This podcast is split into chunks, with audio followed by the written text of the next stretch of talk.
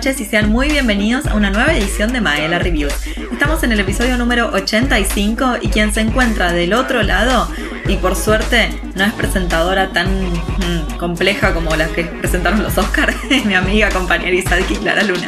Yo creo que me puedo imaginar chistes muchísimo mejor de los que sucedieron ¿eh? en la ceremonia. Dejaron mucho de qué desear este trío de comediantes femeninas. Ojo que los que escuchamos el podcast, incluyo, me incluyo a mí porque lo escucho mientras lo edito, conocemos tus chistes. Así que yo no sé, no me arriesgo a decir que, que puede ser mejor, ¿eh? literal mi chiste de Oscar del capítulo de Spielberg, de Steven Spielberg, es mucho mejor que todos los chistes, que me estoy riendo de todos los chistes que pasaron el domingo de la ceremonia. Eso es verdad, eh, estoy segura que, que mucha gente podría hacer mejor comicidad que la que ocurrió en ese escenario del Dolby Theater, pero capaz acá ya empezamos abriendo debate porque ¿por qué no? ¿no? Si este capítulo no se trata de debate, ¿de qué va a ser? Acá vamos a debatir todo. Pero yo me pregunto, ¿por qué el premio más prestigioso de la industria del cine, porque es lo que es, es el premio más prestigioso de la industria del cine, tiene que ser una entrega de premios cómica? Si nunca le salió bien. Sí, le salía bien, ¿sabes cuándo? Cuando la comedia era dañina y todos se reían igual. Ojo al claro. es, es, una es una cosa re, es una polémica re grande, porque yo me acuerdo de haberme reído de chistes en su momento que hoy en día no me causan gracia porque los entiendo. Ahí está el la debacle, la caída de la comedia, de ese estilo de, de, chistes, que una vez que lo entendés y entendés lo dañino y negativo que es, deja de ser gracioso. Ni hablar, a ver, vos, eh, así como todos nosotros, probablemente eh, el archivo no lo resiste nadie, no solamente las grandes estrellas. Pasa que nuestro archivo es, mucho más tranquilo que el de otras personas, pero eh, es verdad que también nosotras crecimos, nosotras evolucionamos y culturalmente al tener más experiencia se nos abre la cabeza. Es una evolución que ocurre de forma natural en la sociedad, pero que evidentemente no llegó a los escenarios de Dolby Theater y no solamente no llegó a esos escenarios, tampoco llegó a esas butacas. Sí, obvio. Pero Lari, si te parece, antes de que empecemos a meternos en más cosas eh, complejas, vayamos a presentar de qué se trata nuestra vida en este momento, porque chicos, primero los extrañamos, no vamos a mentir, estuvimos un tiempo alejadas eh, y se ha complicado, vieron que veníamos ya medio complicadas, no es mentira, es una pura realidad, es complicado, muy complejo juntarse a grabar y armar los episodios y nada, hacer todo lo que hay que hacer por este podcast que nos deja simplemente felicidad y gratitud. Entonces, en este momento hemos decidido que vamos a sacar los episodios con un poquito más de distancia entre uno y otro. Así que los episodios van a estar saliendo cada dos semanas, ¿sí? O sea, vamos a tener una semana sí, una semana no, semana por medio. Eso nos va a dar tiempo a nosotras para ver si nos podemos organizar de mejor manera para en algún momento volver al ruedo semanal porque nos gusta, debemos decir que nos gusta, no les vamos a mentir. Eh, nos gusta juntarnos nosotras a hablar de cine y mm. nosotras hablamos de cine todo el tiempo. La única diferencia es que ahora tenemos que encerrarnos en un lugar y poner un micrófono, porque si fuera por nosotras, eh, no sé, salen todos nuestros audios de WhatsApp hablando de cine. O sea que a nosotras realmente es algo que nos gusta. Eh, queremos ver si, bueno, con la llegada de este nuevo año, que eh, Lari empieza la facultad, por ejemplo, eh, nos vamos acomodando a los trabajos que tenemos y demás, y nuestra vida, podemos llegar de vuelta al, al episodio semanal, pero por lo pronto va a ser semana por medio, ¿sí? Así que ya lo estamos implementando desde esta ocasión.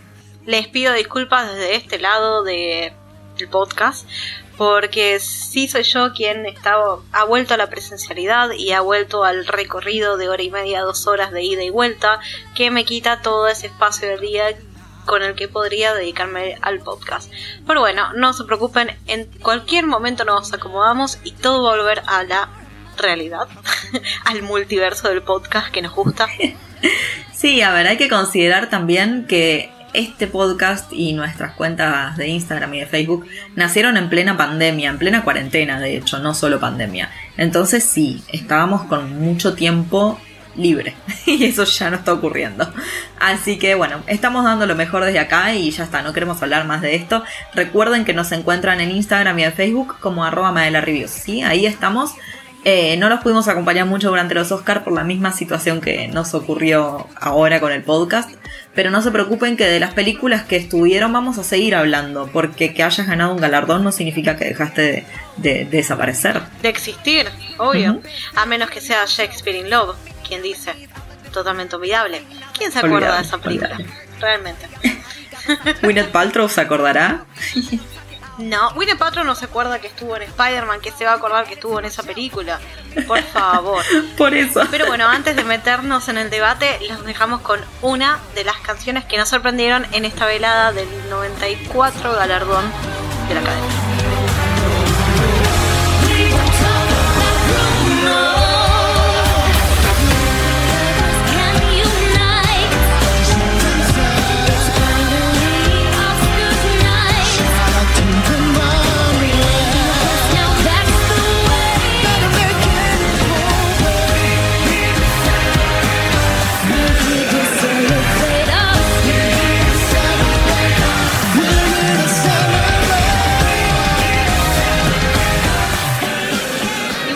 Hablando de que este podcast nació en pandemia, pero ¿sabes qué nació en pandemia también?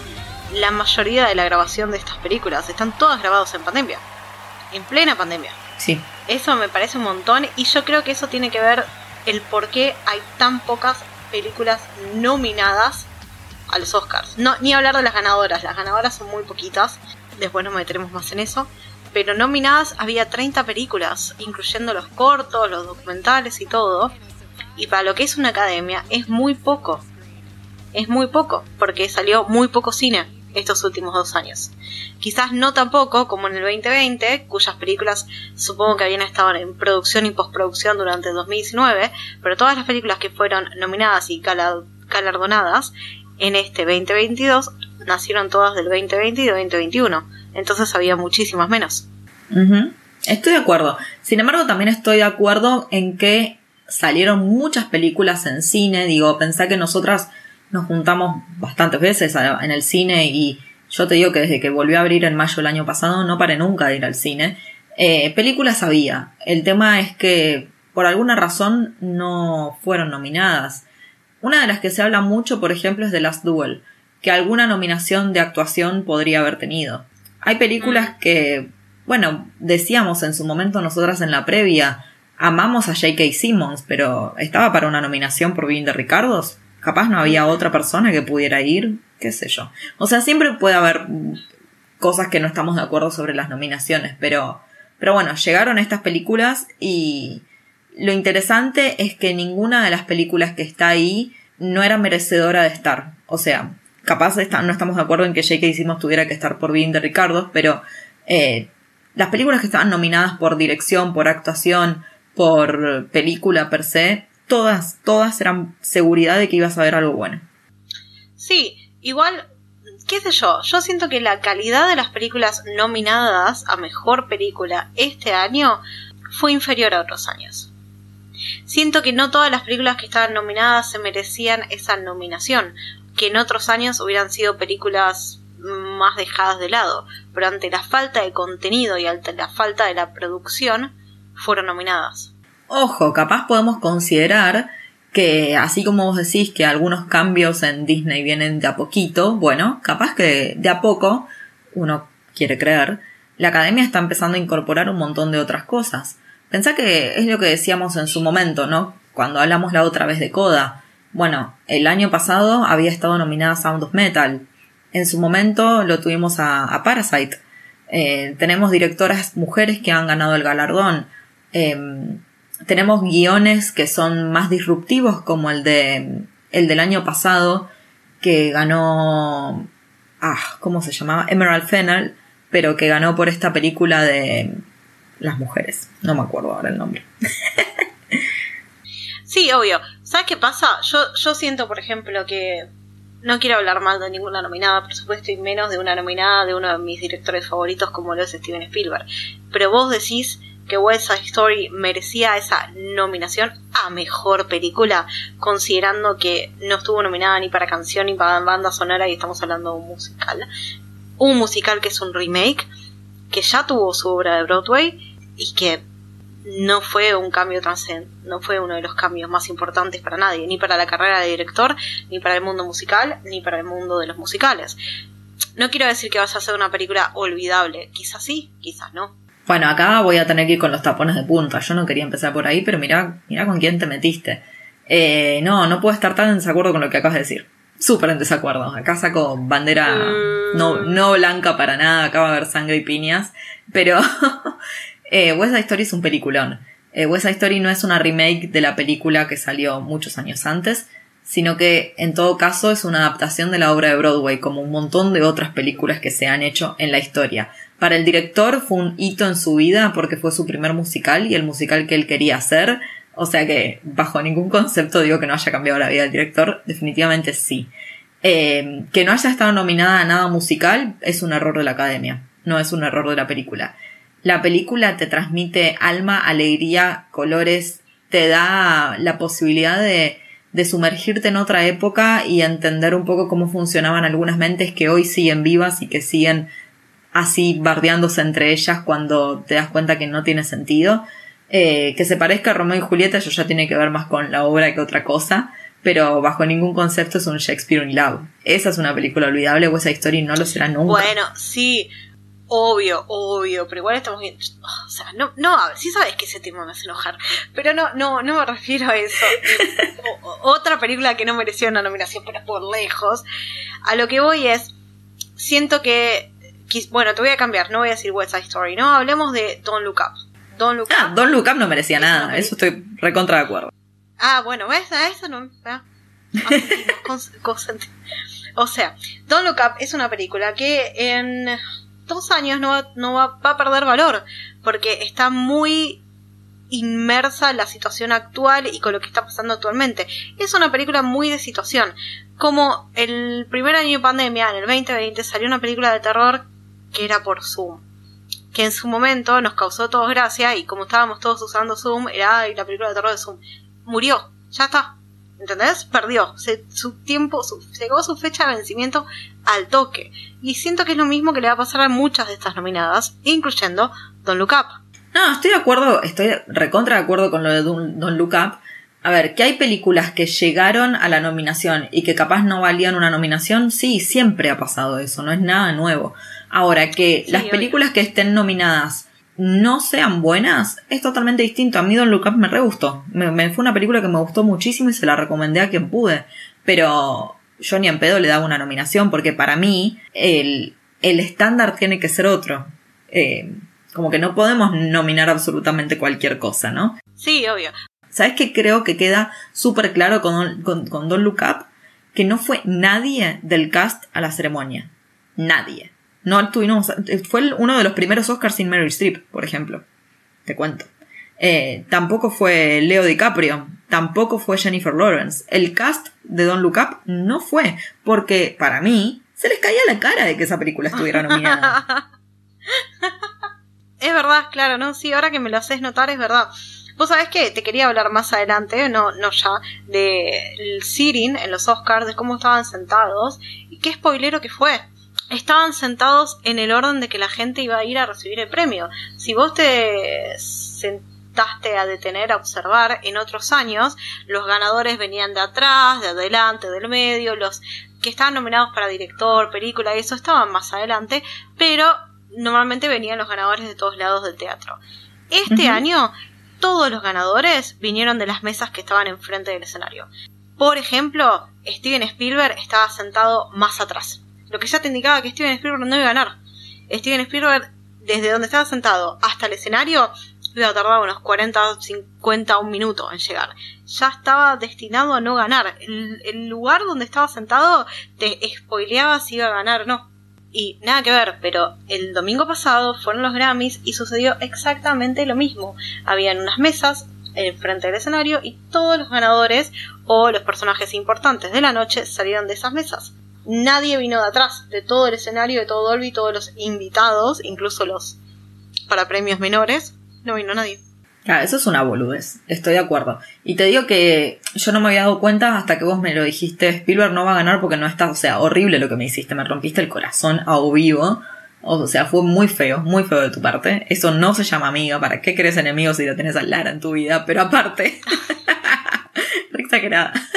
Pero aparte, ¿sabes que Con esto que dijiste que en otros años venían de atrás, me acuerdo del año de Parasite. Los de Parasite estaban sentados al fondo. Al fondo, fondo, fondo, Al fondo a la vuelta. Y se llevaron todos los premios y tuvieron que bajar escaleras 50 millones de veces. sí, sí, sí, sí. Y aparte no solo eso, sino acordate que cada vez que ganaba algo Parasite venía corriendo también la traductora que estaba en otro lado. Entonces la traductora se tuvo que levantar como seis veces corriendo a ir a, a hacer la intérprete, perdón, a ir a interpretar en vivo lo que decía él en coreano cuando ganaron. Y este año no pasó. Este año ganó toda gente que estaba sentada ahí nomás. Se hizo por el COVID, se hizo porque está más cómodo, se hizo porque los premios hoy en día responden a que les llenan los bolsillos. No lo vamos a saber jamás. no, pero la última seguro siempre lo fue. O sea, los premios, del, los premios de la academia se crearon justamente para llenar los bolsillos de una persona. Algún día podemos hablar de hacer esto de historia de, de los premios de la academia o historia de la academia, cómo se creó la academia. Pero se creó realmente para llenar los bolsillos de una persona. Así que no lo dudes que el primer objetivo es ese. Me diste un nerd boner. Sí, por favor, quiero que hagamos de eso. Por Dios, sí, sí, sí, sí, obvio. Pero igual, más allá de eso, hay un montón de cosas de la noche que nos sorprendiéramos. Ni vamos a hablar de la elección de mejor película, lo vamos a dejar para después, aunque estuvimos hablando de las nominaciones. Para mí hubo un montón de cosas que fueron banderas rojas durante toda la ceremonia. Y voy a empezar por lo obvio. Nuestro trío de comediantes que estuvieron hosteando la ceremonia, un desastre. No pudieron enganchar por humor físico, no pudieron enganchar por humor narrativo, no pudieron enganchar por humor de situación. Siento que no me reí de ellas ni una vez en todo lo que fue la ceremonia. Y obviamente estoy hablando de Wanda Sykes, Regina Hall y Amy Schumer. Sí, aparte también la falta de lectura del ambiente, ¿no? creo que... Ah, sí. Un desastre, o sea, hay que decirlo. Los guionistas de los Oscar, un desastre. Esas son las personas que tienen que retirarse desde allá, por la puerta del fondo, y que no vuelvan a aparecer. Porque todos sabemos que los Oscars son guionados. Después, obvio, algunos que se suben son personas que laburan en stand-up y que se sienten cómodos improvisando alguna cosa. Entonces, capaz te la improvisan, como ese tema que ya vamos a tocar prontamente. Pero Después hay cosas que no, que están recontra guionadas y que de todas formas son chistes que no aterrizan. Y es, es ahí donde realmente yo me pregunto, ¿por qué tiene que ser graciosa la ceremonia? No, no me entra en la cabeza. No, aparte para mí yo recuerdo que esto de no tener host, un solo host para la ceremonia, empezó el año de Kevin Hart. No sé si te acordás que creo que fue en el 2020, antes de la pandemia, Kevin Hart iba a ser host de la ceremonia y pasó que tenía unos tweets mm, medio shady, medio complicados de leer, y lo sacaron a último momento. Y ese año no tuvo host. Y eran los presentadores de premio que hacían chistes, tenían un narrador, una voz en off y todo. Y estuvo re bien, ¿entendés? Porque incluso el tiempo gastado, esta, yo te cuento que esta ceremonia fue la más larga en la historia de los Oscars parece loquísimo, pero es verdad, fue la más larga en la historia de los Oscars. Y todo el tiempo perdido en los chistes malos de quien está haciendo host es, es tiempo invertido que perdemos, que pierde la televisión y que pierden la gente que está en vivo y nosotros que lo estamos viendo. Sí, sí, sí, sí, estoy totalmente de acuerdo. A ver, hay que decir que eh, incluso nuestras reacciones en el momento eran como, ¿está pasando realmente esto? Y no solamente sobre el cachetazo de Will Smith, o sea, nos pasó durante un montón de momentos en la noche. Era como, no sé, yo, yo hay algo que no, no pude creer el momento en el que Wanda Sykes sube a, no sé, elegidos a dedo, actores carilindos, y después se pone a palpar como si fueran a entrar a, no sé, a una cancha donde te revisan mucho, demasiado, cosa que no existe. Em, a Jason eh, Momoa y a Jeff Bridges. No, eh, o sea, no fue Wanda Sykes, fue Regina Hall. ¿Fue Regina Hall? Wanda Sykes era la señora. Sí, no, no. Regina Hall era la señora chiquita que hizo eh, chistes en el museo de los Oscars y eso, eso sí me dio un poquito de gracia. Pero eh, Regina Hall fue la que alineó a todos y después manoseó a Momoa y a Josh Brolin. Bueno, eso, nada. Yo no lo podía creer. Y aparte dije Jeff Bridges. Bueno, nada, me confundí todo el mundo, no importa.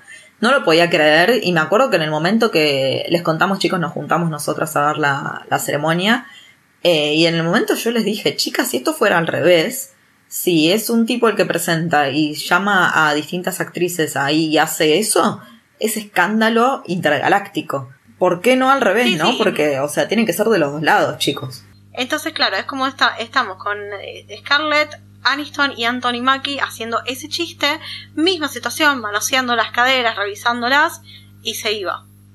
O sea, eso hubiera sido tipo. Ser, Lapidario. Hubieran llamado directamente a. Sí, ya está. Y sin embargo, al revés, la gente se reía. Y eso está mal también.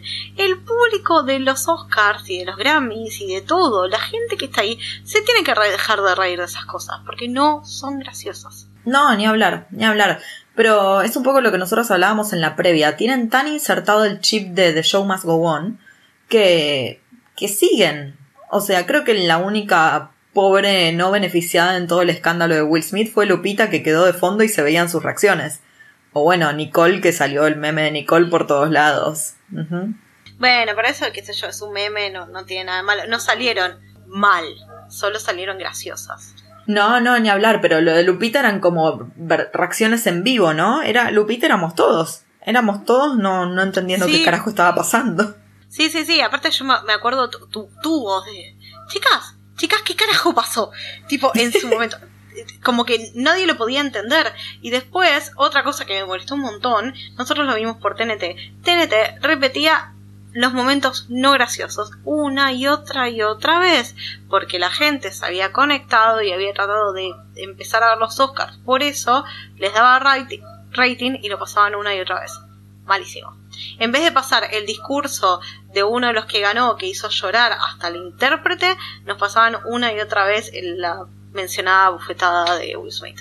Sí, no, no. Eh, la verdad es que estoy de acuerdo en que la ceremonia fue un desastre. Eh, sin embargo, quiero que pasemos como a algo un poquito más alegre, porque tenemos todavía cosas para criticar, sin dudas que las tenemos, pero también pasaron cosas buenas, entonces está bueno que cada tanto hablemos de eso, ¿no? Por ejemplo. Sí, vos sabés que una de las primeras cosas que quiero decir que me gustó un montón y que me cerraron la boca, por favor, cómo azotó Duna con la cantidad de premios que que se llevó. Es increíble. Ay, no sé si se acuerdan, chicos, del podcast en el que estamos hablando de Duna y de Power of the Dog. Los comentarios de Lara. ¿Viste cuando nadie resiste un archivo, como te decía? Bueno, Lara tampoco lo resiste. Otra vez, pobre, las películas nominadas de Netflix están destinadas a perder. Eso no queda duda. Yo ya sé, el año que viene no le he puesto a Netflix, lo lamento, sos mi streaming favorito, pero la academia no te quiere. Y nada, no sé, no sé, el pro del año que viene no sé cómo lo voy a llenar. Literalmente voy a tener que hacer tatetí. Capaz le pego más a cómo realmente lo, si lo lleno con la cabeza o con el corazón. Pero es increíble cómo Duna se llevó todos los premios menores. Sí. Todos los premios menores se los llevó, se los llevó Duna, los que estaban nominados. Sí, igual yo tampoco superé los pronósticos porque a pesar de que fue, fui la que mejor le fue de nosotras, no significa que me haya ido bien bajo ningún concepto. Pero bueno, yo lo que te decía en ese capítulo de Duna y El Poder del Perro era que capaz se repartían todos los Oscars entre ellos, porque El Poder del Perro estaba nominado a lo fuerte y, el, y Duna estaba nominado a todos estos otros premios. Em, y la realidad es que no fue así. Pero sí se llevó el, el de mejor directora Jane Champion, que yo te dije, esta mina la rompió toda dirigiendo, por más que me dolió que no se lo llevara Spielberg, que para mí también lo recontra merecía. Eh, estoy feliz que se lo haya llevado Jane Campion es como que no sabes a qué votar. Votás a la directora que la rompió, votás al director que la viene rompiendo desde siempre, o es, lo mismo. ¿Cómo votás? ¿Con el cerebro o con el corazón? a mí me pasó mucho eso al momento de elegir y me pasó un montón al momento de mejor director. Porque yo elegí como mejor director a Kenneth porque me gustaba mucho cómo había hecho otra película que no es la que estaba nominada. Claro, no, no, no. Yo, hablando de estas nominaciones me parecía realmente que Jane Campion había sido increíble y Spielberg también, pero bueno, me parece correcto, no, no quedé bajo ningún concepto triste con la decisión, ni mucho menos. Eh, sí quedé sorprendida con algunas cosas como eh, premios como el de mejor película, ya hablamos de Coda, saben que es una película que a mí me contra gustó, pero mm. de ahí a ganar un premio a mejor película me parece que hay un universo en el medio. Eh, y que esto, si querés, nos da el pie, Lari, para que hablemos un poquito de cómo son las votaciones en los Oscars. Porque capaz que eso puede explicar un poco por qué pasó lo que pasó con Coda. Mira, yo te explico cómo, cómo son nuestras votaciones dentro de Maela Review, si querés, porque yo no sé qué les pasa por la cabeza a la gente de la academia. Y eso que hace muy poco, hace muy pocos años, aproximadamente 18 y 19, cambió la gente de la academia y ahora está constituida por diversos actores de diversas culturas, razas y todo, ¿entendés? Pero no sé cómo es, cómo votan, el cómo. Bueno, en principio te cuento lo que es el proceso de selección de nominados eh, y después te cuento cómo es la votación porque depende de la categoría también para la votación, pero te lo voy a hacer cortita. Pero para, para nominar una película, la película se tiene que como ofrecer. Eso sí lo sé. Yo sé que tipo la productora tiene que escribirle a la academia y decir, por favor, ténganos en consideración para las nominaciones de mejor película. Eso lo aprendí este año, porque con los Grammys, el año pasado, porque con los Grammys funciona de la misma forma. Vos te tenés que mandar a reconocer. No es que la academia puede, si Duna no estaba, no es que la academia puede decir, ah, sí, vamos a nominar a Duna. No, si Duna no se ofreció, no se puede nominar. Exacto, entonces lo primero que pasa en este proceso es que tenés la lista de nominados. Ahora, podés tener un montón de películas que quieran estar nominadas, por ejemplo, a Mejor Película. Y en general no suele superar las 10 nominaciones. o sea, sí, las 10 nominaciones. Eh, por ejemplo, la categoría de Mejor Película. Entonces no puedes poner a todos los sobrecitos que te lleguen para Mejor Película ahí. Entonces ahí es cuando la juegan los que son como los catalogados dentro de esa categoría. Entonces, por ejemplo, Steven Spielberg va a votar a todos los que quieran estar para mejor director. Eh, en cambio, no sé, Kirsten Dunst va a votar a todos los que estén para mejor actriz o mejor actriz de reparto. Y así son como son las categorías. Todos los que hacen la música se encargan de votar a la parte de musical, ya sea la categoría de canción original o de banda sonora. Los que hacen la edición se dedican a votar la edición. Eh, las personas de diseño de vestuario y maquillaje, peinado, todo eso se encargan también de esas partes. Y así como que se van dividiendo. Y ellos son los que votan en sus categorías. Para mejor película votan todos. Ahí sí, vota toda la academia. Pero es totalmente distinto porque los otros premios se votan por el que más personas votaron, como en cualquier votación, ¿no? En cualquier votación que haga uno en su país, excepto que seas estadounidense, el que más votos consigue gana y punto. Entonces eso pasa en las 22 de las 23 categorías que componen los premios Oscar. Ahora, la última categoría, que es la de mejor película, cambia drásticamente. Primero, pensar un poquito como un balotage. Eh, primero se cuenta a ver cuánta gente votó para las películas, ¿no? Y lo que hacen es, eh, de todas las películas que están para, nominadas para mejor película, se hace un listado del 1 al lo que sea, 10, 8, 7, en el que se pone desde la más favorita a la menos favorita, ¿sí? Entonces la 1 es la que crees que tiene que ganar, la 8, 7, 9, la que sea, la de más abajo, es la que te parece que no tiene lo que se necesita para hacer mejor película. Entonces cada uno lo ordena así. Es votación preferencial, esto se llama. Ahora, ¿qué pasa? Si de repente muchísimas personas votaron la misma en el puesto número 1, eso tiene que llegar a que sea el 50% de los votos y es automáticamente la ganadora. Eso no pasó nunca en los Oscar todavía. Nunca en la historia de los Oscar una película que vota toda la academia llegó al 50% de los votos, que es un poquito lo que te decía, acordate cómo funciona el balotaje en este país. Pero, entonces, ¿qué pasa? Es rarísimo el sistema de votación y eso explica por qué ganan películas que capaz en la lista de, de que te digo, de, de la favorita a la menos favorita, en realidad están en el medio. Porque a veces ganan películas que no son las favoritas del público ni las menos favoritas del público y son las del medio? Em, ¿Qué es lo que ocurre? Cuando no pasa esto, cuando no se consigue un ganador por el 50% de los votos, lo que se hace es se busca cuál fue la película menos favorita de todas. O sea, cuál fue la que recibió la menos cantidad de votos, digamos. Entonces, esa película se elimina de la lista y esos votos se la dan a la que quedó segunda en la opción de los votantes. O sea, ¿qué significa esto? Por ejemplo, hablando de las películas que están nominadas, ¿no? Eh, te voy a decir. y por decir, ¿eh? Por decirte, eh, te pienso, El poder del perro, eh, West Side Story, Belfast y esta que ganó Coda, ¿no? Entonces, por ejemplo, tenés esas cuatro. Entonces, ponele que mucha gente vota para que gane West Side Story, eh, pero no llega al 50%. Otra gente vota como primer lugar para que gane Belfast. Otra gente para que gane eh, El Poder del Perro. Eh, Coda la tienen un poquito más abajo o a veces se van mezclando, ¿no? Bueno, ¿qué es lo que ocurre? De repente, si El Poder del Perro es la que más gente votó, queda ahí, queda primera, pero no llega a los 50% de votos. Sin embargo, si en la que segunda fue la que la gente más votó, que sería, por ejemplo, West Side Story, por ejemplo, por decir algo, entonces West Side Story se lleva los premios de la que quedó última, se llaman los votos, no los premios, los votos, de la que quedó última, se le suman para ver si ahí llega al 50%. Ah, me parece re poco burocrático. Es un, es un robo. Sí, ni hablar. O sea, porque son votos de otra cosa. Ahora, ¿qué pasa? Esto se hace hasta que alguna película llega al 50% de los votos. Cosa que eventualmente pasa, porque digo, vos estás sacando siempre la última, ¿no? Entonces, eh, por decirte, no sé, ponele que la menos votada de este año fue Belfast. Entonces sacaste los votos de Belfast y se lo diste a la segunda que capaz fue West Side Story. Eh, ahí no llegó West Side Story al 50%, bueno, entonces vayamos a la última de vuelta. Vamos a la última de vuelta, le sacamos el, el, los, las, votaciones a esa y se la damos a la que ahora va segunda, que capaz ya no es West Side Story, sino es otra, claro. Y así vas haciendo, como que le vas dando los votos de la de abajo a la que está segunda. La de abajo a la que está segunda y en algún momento alguna va a llegar al 50%. No va a ser siempre la misma, no va a ser la segunda siempre porque a medida que va sudando votos se va poniendo, posicionando más arriba, ¿no? Lógicamente. Entonces por eso medio que terminan ganando las del medio. Es... Wow. Ok. Ok.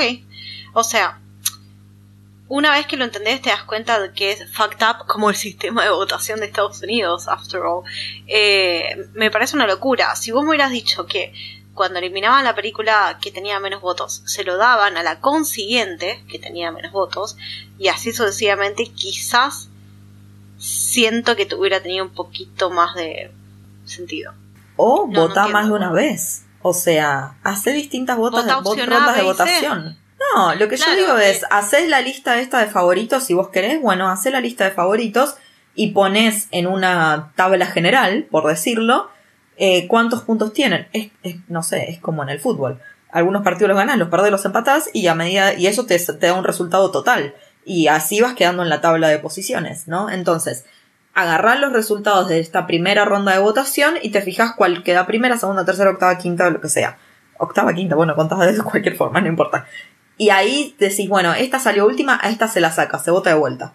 Y así, vota varias veces, ¿qué carajo importa? Sí, debe ser todo electrónico. Sí, y ahora que me lo decís, vos, igual no es todo electrónico, ¿eh? porque me acuerdo haber escuchado que hace un par de años te mandaban por correo y vos lo, tenías que llenar. Capaz ahora este año sí es el, digital. Sí, pero yo creo que ya no, sí, por eso.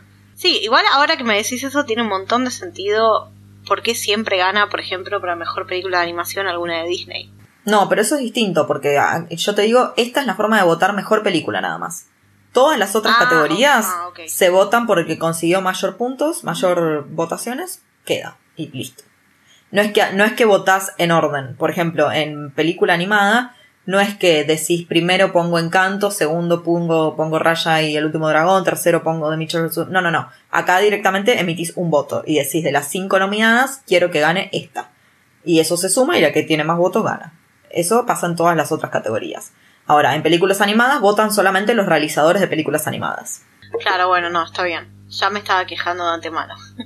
pasa que es toda esta bronca que tenemos a la academia tiene que depurar por algún lado, ¿viste?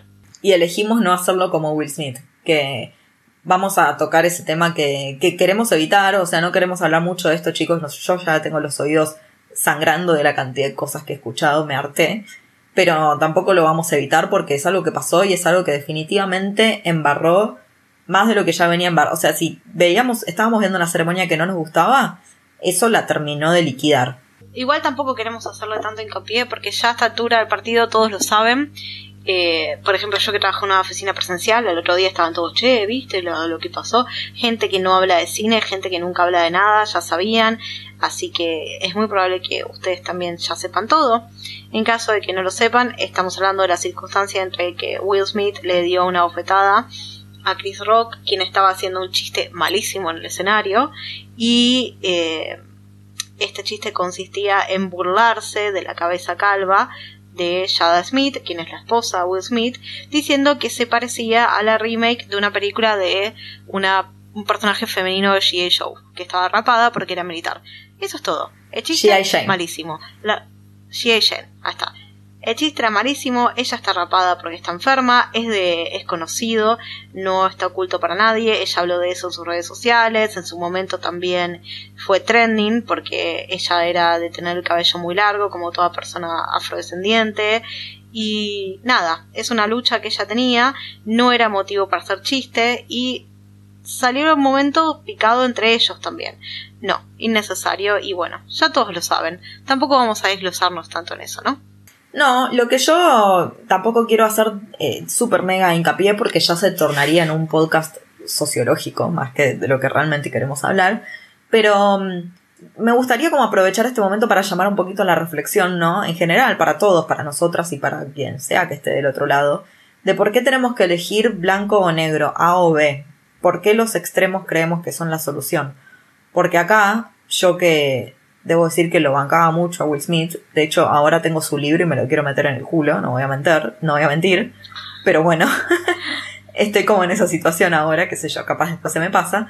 Em, no estoy a favor de Will Smith, condeno lo que hizo Will Smith, pero tampoco estoy a favor de Chris Rock y condeno lo que hizo Chris Rock. Creo que los dos llegaron a un nivel de violencia que era totalmente innecesario. Que la violencia de Will Smith sea más visible porque es física, y sí, siempre la violencia física es la que más se nota pero eso no significa que la violencia verbal no exista, que sabemos que existe. Eh, digo, hoy está en boca de todos, absolutamente, el tema de la violencia verbal o la violencia que capaz no es tan explícita como una piña o una, un golpe o lo que fuera. Eh, entonces, ¿por qué no ponernos un poco en el medio? Decir, chicos, estuvieron los dos mal, los dos deberían conllevarse acciones de parte de la academia, y la única víctima en todo esto fue Jada Pinkett Smith. Sí, totalmente.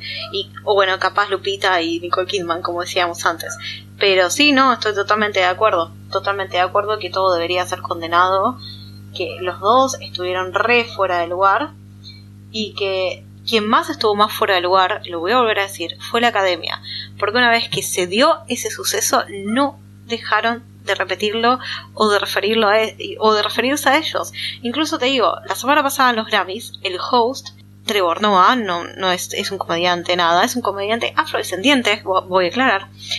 Dice ese chiste, dijo, hoy vamos a tener, vamos a tener que dejar todos los nombres de las esposas de todos afuera de nuestras bocas. Ja ja ja ja ja. Y, claramente no aprendió tampoco de eso, porque después más adelante entrevistó a un grupo surcoreano y le dijo que lo único que había aprendido de Corea era el versito del juego de calamar. O sea, claro no, re innecesario. No, y, insisto, las ceremonias no tienen que ser cómicas. Y punto. ¿Sabes qué tienen que ser las ceremonias? Algo que me encantó, que no había visto en otras ceremonias. Fueron las. los momentos de ovación de pie para festejar tantos años de ciertas películas, ¿no? Como por ejemplo, vimos, mm. no sé qué, no sé qué hacía Robert De Niro ahí, porque la que cumplió años fue el padrino 1, pero bueno, no importa. Está todo bien con Roberto, así que no tengo problema. padrino. Sí, bueno, pero la que cumplió años era el padrino. Igual no importa, ya está, no importa. Pero el hecho de que se subieran ellos y los pudieras aplaudir y pudieras, nada, decirle lo, logроso que fue su película para la historia del cine. O cuando también aparecieron eh, John Travolta y Uma Thurman. Y lo mismo, también vamos a hablar de Pulp Fiction y hermoso. O cuando sobre el final, para anunciar el mejor, el premio a mejor película, apareció Lady Gaga acompañada por Liza Minnelli por los, no me acuerdo cuántos años de cabaret. O sea, esos son momentos que están muy buenos. Reconocer a la gente que cambió el cine. O mostrarte cómo fueron los cambios que, que eso, las cosas grosas que pasaron en el cine. ¿Por qué no? ¿Por qué no hacerlo? ¿Por qué tuvimos una ceremonia con un tipo récord, como lo dijimos la, la vez pasada, como Steven Spielberg, y ese hombre, ese hombrazo, no pisó el escenario en toda la noche? No te digo por un premio, pero ¿cómo no lo vas a invitar a que presente algo? No, aparte vimos que está hace seis décadas que es nominado y que gana o no, y sin embargo nadie mencionó eso, y yo no, no lo voy a buscar ahora en archivos y cuando cumplió cinco décadas sí dijeron algo, pero es un número importante, no es una boludez. No, no, ni hablar, ni hablar. Otra cosa que me escandalizó, eh, porque nos escandalizamos muchas veces acá, pero hace poquito leí eh, una nota que dio Amy Schumer, una de las hosts de, de este evento, en la que dijo que hubo un chiste que ella quería hacer y no se lo dejaron hacer. Y yo te puedo asegurar, Lara, que hacía ese chiste y yo apagaba la tele y me iba. Y no me importa cómo me fueran a llorar Maru y vos porque no. Quería hacer un chiste sobre lo que ocurrió en el set con el arma de Alec Baldwin. Qué pelotuda. No, no, no, no, no, no, no, no. Ya, eh, ya es otro nivel de directamente. O sea, requiere una persona muy especial para reírse de eso y requiere una persona muy, muy especial para querer hacer un chiste de eso. Y ni hablemos que en el inmemorial de los Oscars no se, mencionó, no se mencionó a esta pobre víctima del mal uso de la pirotecnia de Alec Baldwin en esa grabación. Ni se mencionó, no estuvo. No, no. Y otra cosa que también quisiera decir que es verdad que este, esta es una ceremonia de entrega de premios al cine y que festeja el cine, ¿no? O que a veces no lo festeja tanto, pero bueno, no importa, eso es otra cosa. Estamos viviendo una situación a nivel mundial que ahí voy a respetar enormemente a los Grammy, a pesar de que yo no los vi, pero me enteré qué, qué es lo que pasó. Sos una plataforma que te ven millones de personas. Está bien que es verdad que el rating de la academia bajó muchísimo pero seguís siendo el evento del que todo el mundo habla el otro día. Siempre. ¿Cómo es posible que no des un espacio? ¿sí? Y no te digo que capaz que tenías que llamar al presidente de Ucrania para que hablara. No te digo que tiene que ser así si vos de repente no querés eh, decir algo así. Pero que nadie se, refiriera, se refiriera a, a, la guerra que estamos viviendo en este momento, que nadie hiciera una referencia más que de repente a algunos pines que tenían algunos de los invitados. Eso me pareció extremo y, a ver, siempre decimos que el cine es una representación de la sociedad. ¿Y qué pasó ahí? ¿A qué sociedad representa esta gente? Eh, pero no hubo alguno de los ganadores que. Ahora me haces dudar. A mí me parece que hubo uno de los ganadores que habló de la situación de Ucrania. No de los premios más importantes, no. Pero sí de los primeros que se van entregando, me parece que alguien habló de la situación de Ucrania. ¿Y no, no estuvo también Mila Kunis hablando de eso? Durante la ceremonia, no. Durante la ceremonia, Mila no, no recuerdo que haya dicho algo al respecto. Pero a ver, lo que yo digo es, ¿por qué tienen que ser los que se suben a ganar un premio? O sea, eso tiene que estar guionado, así como está guionado todo lo otro. Tenés que tener un momento para eso. Sí, sí, es verdad. O sea, me parece que es lavarse las manos sobre la importancia que tiene la entrega de los Oscars como evento cultural. Y, y no está bien. Todo evento cultural está inmiscuido en una cultura y en una sociedad. Y hoy está pasando esto. Y es importante. Eh, y sobre todo es más importante en Estados Unidos que acá, eso seguro. Pero bueno, creo que, qué sé yo, creo que es algo de lo que se tiene que hablar. Es algo muy importante de que hablar. Y bueno, qué sé yo me parece muy importante hablar de otras cosas también que pasaron durante la premiación, ya más al, a los finales de ella, tipo, no, una vez que pasamos lo de la bufetada, una vez que pasamos todos estos chistes innecesarios o la premiación a mejor película otra vez a una película de Disney que no se lo merecía, no vamos a hablar de eso.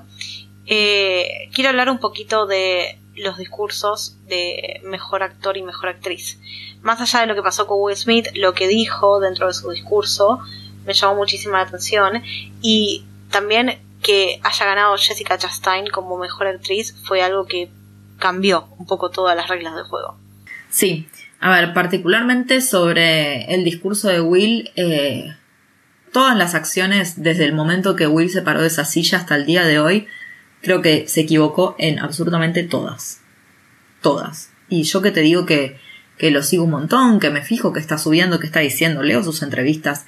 Eh, todo lo hizo mal. Yo no sé quién carajo lo está aconsejando, pero todo lo está haciendo mal. El, el discurso fue un desastre, fue una excusa. Fue excusarse por lo que estaba pasando. O sea, no, no, bajo ningún concepto, o por lo, o por lo que pasó. No, no, no. generar empatía con quién. Bueno, sí, ojo, la gente lo aplaudió, o sea que capaz sí generó empatía. Eh, pensá el momento ese cuando él gana por ser eh, el papel principal de King Richard, haciendo del padre de las, de las hermanas Williams. Vos viste que las enfocaron a ellas. ¿Vos notaste la tensión que manejaban esas mujeres porque las estaban enfocando? Y estaba representando a su padre, un tipo que empezaron a despreciar desde hacía cinco minutos. No, no, aparte de un, tipo que demostró violencia hace cinco minutos y otra vez, el error fue en la academia. ¿Cómo les vas a meter la cámara en la cara cuando ves que están incómodas? Porque se veía, se veía su, su incomodidad y que cada tanto las volvían a enfocar. Y la hermana, que no era ni Vanessa ni. Eh, o sea, la otra ni Serena ni Venus. no sabemos el nombre. Claro, eso. La otra hermana, que no es ni Serena ni Venus, la hermana que no conocemos el nombre, estaba más incómoda todavía. Se la veía rígida, sentada, derecha y tipo. cara de papel, cara de, de piedra, tipo. súper incómodo. Pero bueno, sí, la verdad que el momento, el momento del discurso de Will Smith, incluso con las lágrimas, que hoy en día no sabemos si son de cocodrilo o no, eh, marcó un antes y un después de la ceremonia, pero el discurso de Jessica Chastain también marcó un antes y un después de la ceremonia. Ella está interpretando a un personaje LGTB eh, muy importante dentro de lo que es la historia de Estados Unidos y cuando habló de eso en el discurso le habló a toda la representación, a toda la comunidad LGTB y le dijo que si alguna vez se sentían tipo desesperados o solos o abandonados, que había un montón de gente que los apoyaba y que los entendía y que era como ellos. Y no es la primera vez en la ceremonia que sucedió, porque si acordás la que hacía de Anita en West Side Story, ganó como mejor actriz de reparto y cuando fue a recibir el premio, habló de esta situación también, no solo de ser una artista latina dentro del mundo western, sino también de ser parte de la comunidad LGTB. Y es una de las primeras ganadoras que habla de su sexualidad cuando recibe el premio. Sí, sí, sí, la verdad es que los dos discursos, tanto de actriz como de actriz de reparto, fueron súper poderosos y, y recontra aplaudibles, ni hablar, ni hablar a, tal punto tipo tan buenos, porque bueno, actriz de reparto se entregó mucho tiempo antes, pero bueno, el de mm, actriz no. Es uno de los primeros. Eh, que, claro, pero el, el de actriz no, el de Jessica estuvo tan encima del de Will que hasta quedó raro que fuera tan bueno y como que nada, capaz poco apreciado, o sea, como nadie se acuerda quién carajo Claro, nadie se acuerda qué premio presentó Chris Rock, o sea, sí, bueno, mejor cortometraje, pero digo, eh, mejor documental, pero digo, nadie se acuerda, nadie se acuerda, porque todos estábamos como pensando en lo anterior. De la academia se le ocurrió darle a Chris Rock para presentar mejor documental, uno de los premios más sobrevalorados de la academia, donde hay un montón de gente que trabaja durísimo y a veces años para tener esta nominación. Y ahora te digo, sin fijarte, sin chusmear, ¿qué documental ganó? No, no tengo idea. No, no, no sé. Quedó opacadísimo todo. Sé que algo, algo del básquet ganó, pero creo que eso fue corto. Es todo lo que sé. El de. Porque es de básquet, por eso lo sabes. Pero sí, eso fue corto, eh, corto documental. Y aparte, a ver, ¿sabes qué es lo que a mí me escandalizó también? Fue cuando yo me enteré que Chris Rock sí hizo documentales, no es que no hizo hizo documentales, entonces ponele que lo elegiste para eso, para que presente el premio. Eh, uno de los documentales que hizo, si no es el único, no lo sé, es un documental que habla cómo las mujeres afrodescendientes tienen tanto estigma por su pelo. Ah, es un pelotudo. Y vas a hacer ese chiste. O sea, no es que no estás en tema, justamente. Es como que Leo DiCaprio haga un chiste sobre la contaminación ambiental. Es como que está ya todo el mundo. No, no, no, no. Pero como nota de color y nota buena, así, así nos vamos de ese momento horrible. Volvamos a la parte de artistas de reparto, porque yo quiero hablar del discurso del actor de reparto que ganó el Oscar Troy Kotsur por Coda, quien interpretó al padre de esta película. Si no fue uno de los mejores discursos que se dieron en la historia de la academia, pega en el palo. Hermoso, primera persona de esta comunidad que gana un premio Oscar. vamos a decirlo así, primera persona.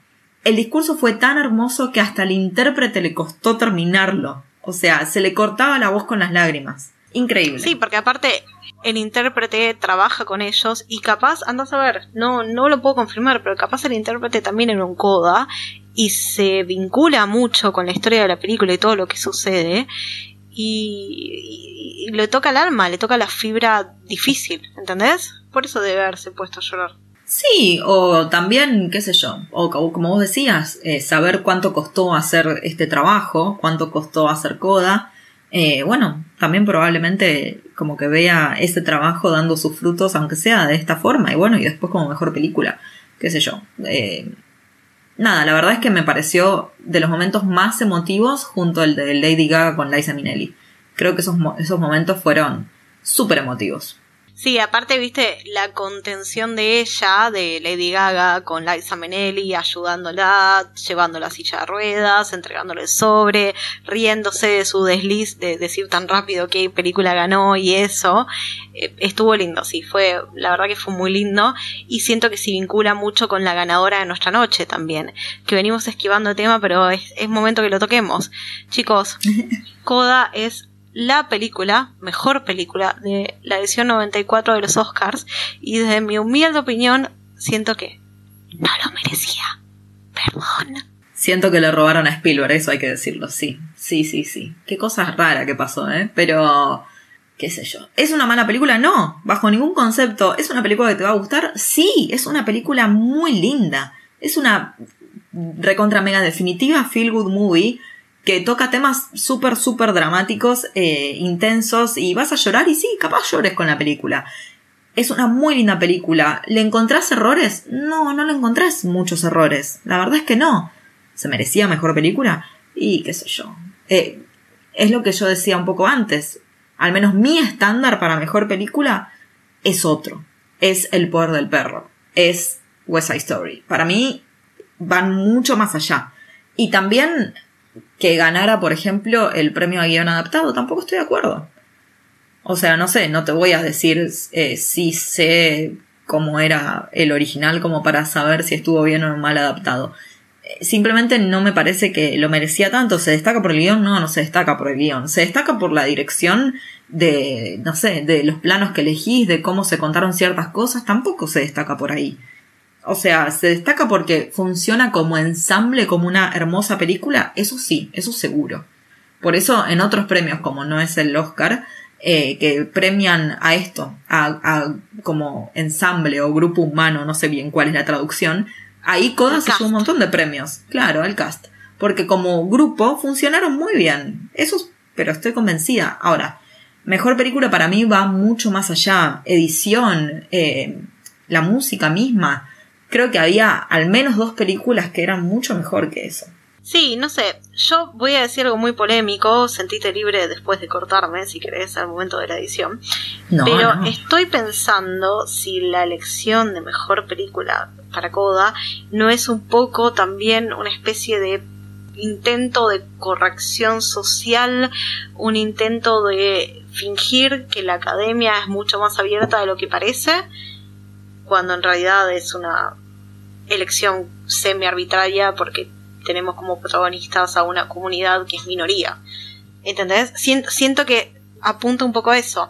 Si tuviéramos que pensar mejores películas, como decías vos, mejor edición, mejor fotografía, mejor eh, dirección, mejor eh, eh, vestuario, o sea, son esas películas que tienen el todo, que es el cóctel de todas esas cosas. Y quizás no sea la mejor, pero Duna se llevó casi todos esos premios menores. ¿Podríamos decir que Duna no tuvo el mejor cast? Sí, podríamos decir que Duna no tuvo el mejor cast. El director estaba enamoradísimo de Timothy Charmander y bueno, lo eligió él. Capaz se equivocó con eso en el cast, pero el resto de la película es magnífica. Tanto el sonido como la historia, como la adaptación, como el todo en general. Entonces, teniendo Duna, teniendo el poder del perro, teniendo quizás la película internacional Drive My Car como nominadas ¿Era necesario?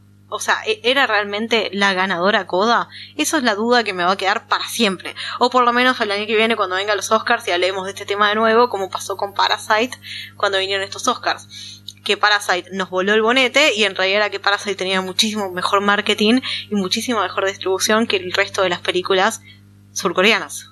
Sí, sí, ni hablar, ni hablar.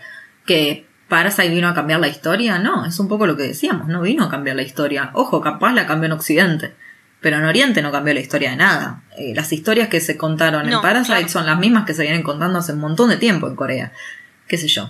Y en otros tipos de, de formato también, ¿no? Pero bueno, nada, eso, eso también tiene un poco que ver porque, a ver, sí, son los premios más importantes de la industria, pero sí, son de la industria occidental, qué sé yo. Ah, sí, sí, de la industria western. Estoy de acuerdo con todo lo que decís igual, ¿eh? O sea, tranquilamente el premio de Coda pudo haber sido por corrección política. Sí. Exacto, eso es lo que quería, corrección política. Bueno, y yo el año pasado le erré a los, al, al voto de mejor película. Bueno, este año también, obvio que me, obviamente le erré en el PRODE porque ni en pedo puse coda. Pero yo había puesto Sound of Metal. Y si vos me haces comparar Sound of Metal, que no tratan de temas iguales, pero está la sordera recontra metida como tema súper principal en las dos películas. Y para mí Sound of Metal fue muchísimo mejor. Muchísimo mejor. Entonces, qué sé yo. Es raro es raro. Yo creo que ahí sí puede también tener que ver el hecho de que todavía están reticentes, porque hay mucho dinosaurio dando vueltas por ahí, a darle un premio a una película de Netflix. Pero para mí el poder del perro era figurita indiscutida. ¿eh? No, pero para, déjame terminar de cerrar esta idea, esta idea. Comparemos Coda con The Sound of Metal. En The Sound of Metal, ¿qué tenías también? Tenías una situación súper original un elenco súper apropiado, tenías un estudio de personaje también muy muy bueno, dentro de la película te estoy hablando, y en Coda lo que vos tenías era una película normal que puede llegar a salir en Disney Channel donde los protagonistas pertenecían a una comunidad minoría, a una minoría, ¿entendés? Los protagonistas eran sordomudos, los actores eh, también, y eh, estaba rodeado de codas que, como vos nos habías contado, eran los, estos hijos que sí son estos hijos que se relacionan con sus padres sordos, pero bueno, la única diferencia era que pertenecían a esa minoría, porque la historia de la hija que quiere brillar por su propio por su propio hacer su propia historia, tener su propio futuro, ser artista, ser cantante, hacer lo que sea y no quedarse en un negocio familiar, se vio múltiples veces. Ya no es ni siquiera una película que vemos en los cines, es un straight to TV movie. O sea que dentro de lo que es historia no cambió en mucho. E incluso vi comentarios hablando del profesor de ella, que era como lo mejor y todo, qué sé yo. ¿Y cuántas tuvimos, cuántas películas y series tuvimos realmente de profesores que sí marcan un antes y un después en la vida de sus alumnos, que nada tienen que ver con Coda? No sé, todo muy polémico, yo lo sé, lo sé. bueno, em, yo igualmente, justo que hablamos de Sound of Metal, me voy a agarrar de esto y voy a decir, mira cómo te, mira cómo mi archivo soporta mi actualidad. Yo hace un par de episodios, ya no me acuerdo cuál, te dije, ojo con Riz Ahmed. Ojo con Riz Ahmed porque a pesar de que no está nominado por alguna película de las principales ni mucho menos, eh, pero bueno, en un momento hablamos de Sound of Metal, entonces lo traje a Riz Ahmed. Eh, ojo con Riz Ahmed porque él elige proyectos que tienen que ver con él. Fue cuando hicimos el de películas animadas, porque estábamos hablando de la película que viste vos, Flea. Bueno, eh, yo dije, ojo con Riz Ahmed porque los proyectos que elige siempre tienen algo para decir. Y Riz Ahmed se subió al escenario del Dolby Theater ese domingo de la entrega de los Oscars, así que estoy feliz porque el mundo banca mi, mi comentario. Eh, se subió porque ganó su primer Oscar, eh, en este caso por un cortometraje, que fue The Long Goodbye. Eh, es verdad que fue de esta entrega de premios que dimos grabada, que no vimos a o vivo, que la hicieron así para que la entrega no fuera larga, pero después, claro, se olvidaron de que Chris Rock podía hacer comentarios desafortunados y que podía haber reacciones dentro del público, así que se hizo igualmente larga la ceremonia. Pero bueno, lo tuvimos a Risa en el escenario y yo quiero destacar esto. Prestemos atención a lo que hace ese hombre. Punto. Me parece importante. Sí, es verdad. Es verdad que tu archivo en ese tipo de cosas resiste mucho mejor, pero bueno, qué sé yo, vamos a, prestarle mucha atención y a ver qué hace este año y a ver cómo lo recibimos de brazos abiertos, por supuesto, en los Oscars del año que viene. sí, que yo igual terminó la ceremonia o estaba terminando y no sé si te acordás que les dije a, a vos y a nuestra querida productora ejecutiva Maru, a quien le mandamos un beso. Pero cuando estaba terminando la ceremonia les dije, chicas, tenemos que empezar a buscarnos otra ceremonia para mirar porque estamos medio en la B con los Oscars. Sí, sí, sí, yo creo que deberíamos hacer los SAG Awards, o si no, ¿por qué no los Razzie? La vamos a pasar muchísimo mejor. Bueno, los Razzie, que podemos comentar algo de ello. El año pasado salieron muchas películas de Bruce Willis, muchas películas de Bruce Willis, entonces, y no fueron las más destacadas bajo ningún concepto, entonces crearon una categoría directamente para las películas de Bruce Willis. Tipo, ¿cuál fue la peor, la peor, claro, la peor de todas las películas de Bruce Willis? Así que Bruce Willis se llevó un premio Razzie, sin dudas. Eh, pero cuando salió todo el tema de la enfermedad que tiene Bruce Willis, lo dieron de baja ese premio y dijeron que, que no, que no se le entregaba nada de eso porque Bruce Willis claro, sí. Sí, yo vi que existe una teoría que dice que estuvo haciendo muchísimas películas por este tema de su enfermedad para tener tipo budget para poder seguir costeando su vida. Y suena triste, si lo pensamos así también, ¿no? No, sí, sí. No creo que Bruce Willis sea un tipo que necesita plata de todas formas, pero, pero sí, no, es súper triste la noticia de que, bueno, ya no lo veremos más en, en películas y va a ir perdiendo ciertas habilidades que tienen tan, más que ver con el habla o motrices eh, o de memoria. Así que bueno, eh, hemos disfrutado un montón a Bruce Willis. Solamente hacer esta mención porque justo que mencionaste los racis me parece que es válido contarlo a la gente. Em, Así como, bueno, también es válido contarle a la gente que existen otros premios que es verdad que los Oscars tienen muchísima importancia porque realmente la tienen, pero esperamos encarecidamente, y creo que ya es algo que venimos pidiendo hace muchísimo, que empiecen a evolucionar. Mínimamente ahora, y yo te digo, es difícil ver el vaso medio, medio lleno después de toda esta ceremonia que realmente fue desastrosa, y eso que no hablamos de las cosas como los chistes de Amy Schumer a Kirsten Dunst. Eh, digo, no, no, no llegamos a ese momento, pero creo que el, a pesar de que no voy a bancar ni a excusar bajo ningún concepto la reacción de Will Smith, sí creo que fue una forma de que la academia se dé cuenta que así no va. Eh, excepto que lo que quieras es conseguir rating y nada más, y mal rating, porque el, el rating conseguís es mal rating. Eh, que esto no va. Fue una demostración clara de que hay ciertos chistes que ya no. Yo no sé si van a sacar todos los chistes de un día para el otro, pero estaría muy bueno que, que esto no ocurra, ¿no? O sea, igual se salió a decir que este, que este chiste no estaba guionado, que todo lo que dijo Chris Rock salió de la boca de Chris Rock. No sé, no importa en este momento ya eso. No lo invites más. ¿para qué lo invitas si sabes que se la remanda? Porque genera polémica, la, polémica genera vista, las vistas generan plata. Por eso lo invitan. Porque las, las publicidades que están cada cinco minutos durante la ceremonia pagan mucho por estar ahí y este tipo de cosas trae vistas y la gente lo consume, por eso lo invitan. Nada, en fin, estoy decepcionada con la raza del ser humano en general. No, no estés decepcionado con, conmigo, que yo me considero parte de esta raza humanoide. Eh, nada, yo re bien, viste, aguante Rizamed, aguante yo, somos, somos gente bien. bueno, sí, hay excepciones, por supuesto, pero nada, qué sé yo. Sí, no sé si se dan cuenta, pero nos desilusionamos muchísimo. o sea, yo les juro que la situación de Will Smith a mí me llevó un tiempo.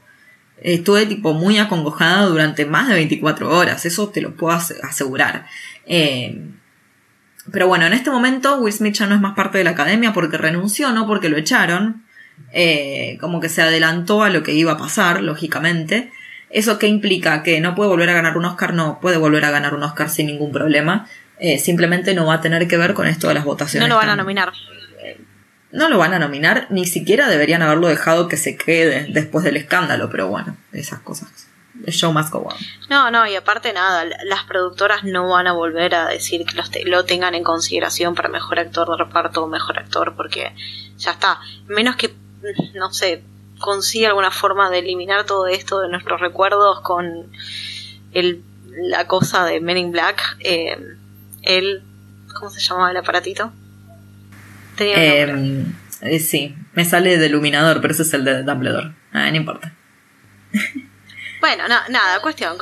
Por lo menos hasta que no consiga eso va a ser difícil de olvidar y gracias a Dios las cosas están cambiando y aunque por más que nos caiga bien Will Smith, todos los días hay nuevos actores, nacen, se crean, aparecen nuevos personajes, nuevos actores que crecieron con esta cultura y ya saben qué errores no repetir. Eso es todo lo que voy a decir al respecto.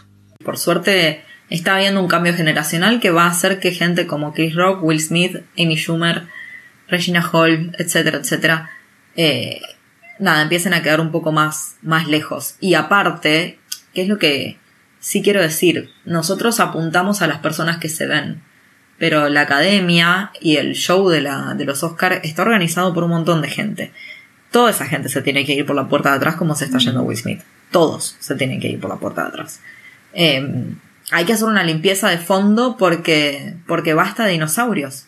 Netflix acá creo que fue muy correcto en lo que hizo, ya dio de baja una película que iba a protagonizar Will Smith y aparte estaban en producción de una segunda película con él que es Bright 2, que la primera salió hace un par de años largo ya. Em, y por ahora está en pausa el proyecto, con una pausa indefinida. Así que me parece bien. Eh, después veremos qué hace Will Smith con su vida y si lo puede arreglar para el resto, pero por lo pronto no me parece mal que hayan dado de baja eso. Y una cosita más, hasta el 18 de abril no vamos a saber qué medida toma la academia porque todo es ese tiempo que se están tomando para decir qué van a hacer con Will o qué no van a hacer con él. Algún castigo le van a poner, dicen, aparte de que se haya retirado de la academia. No le van a sacar el Oscar ni en pedo. Digo, hay mucha gente peor que Will Smith que sigue teniendo su Oscar.